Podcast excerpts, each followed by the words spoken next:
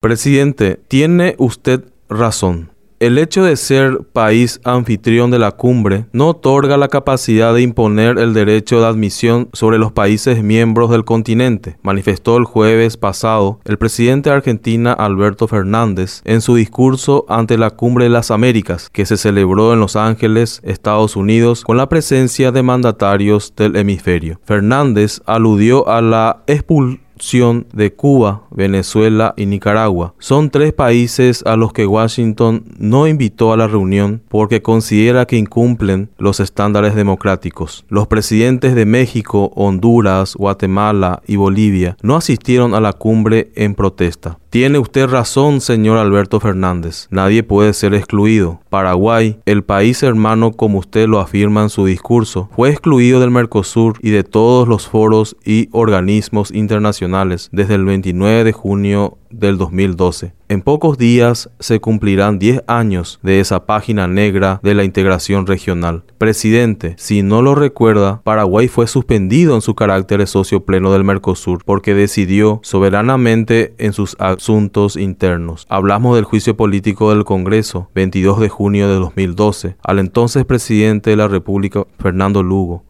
hoy senador del Frente Guazú. La acción del Parlamento fue polémica, pero fue una resolución soberana del Congreso de Paraguay. La destitución de Lugo por mal desempeño de funciones fue duramente cuestionada por Cristina Kirchner, Dilma Rousseff y José Pepe Mujica en la recordada cumbre de Mendoza el 29 de junio, los mandatarios de Argentina, Brasil y Uruguay suspendieron al Paraguay sin derecho a la defensa y expulsando previamente a la delegación nacional del encuentro. El argumento fue la ruptura del orden democrático. Ese día, 29, comenzó la persecución en todos los foros, tal como lo estipuló el artículo 5 de la desaparecida UNASUR promover la suspensión de la República del Paraguay en los foros y mecanismos de diálogo y concertación política e integración de la región. Tiene usted razón, Alberto Fernández. Nadie puede imponer el derecho de admisión. Sin embargo, su vicepresidenta, Cristina, opinaba lo contrario.